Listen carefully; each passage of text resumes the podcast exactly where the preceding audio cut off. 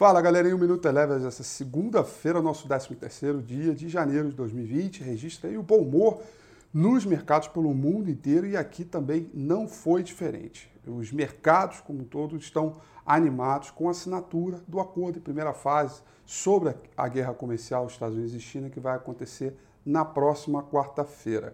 Teve também entrevista neste final de semana do Steve Mnuchin, que é o secretário do Tesouro, reafirmando que o acordo era muito positivo e que viria ali um, um acordo de compra de 200 bilhões de dólares para a agricultura dos Estados Unidos. Tudo isso deixaram todos os investidores bastante é, otimistas e que acabaram registrando ganhos para a sessão de hoje. O S&P 500 subiu 0,70%, o índice mercado emergente, num ritmo bem forte, subiu 1,56%. O petróleo ainda em fase de correção em função de toda aquela alta que aconteceu e também da alta da véspera uh, do, da morte né, do general uh, do Irã. O petróleo hoje caiu 1,15%.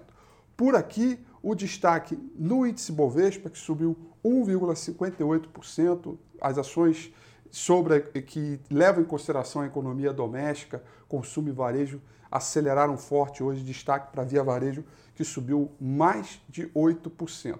Destaque também ficou para o dólar, que subiu forte, 1,20%. Por um lado, os investidores que tomam risco na bolsa acabam comprando dólar para se proteger e por isso a moeda acaba se valorizando.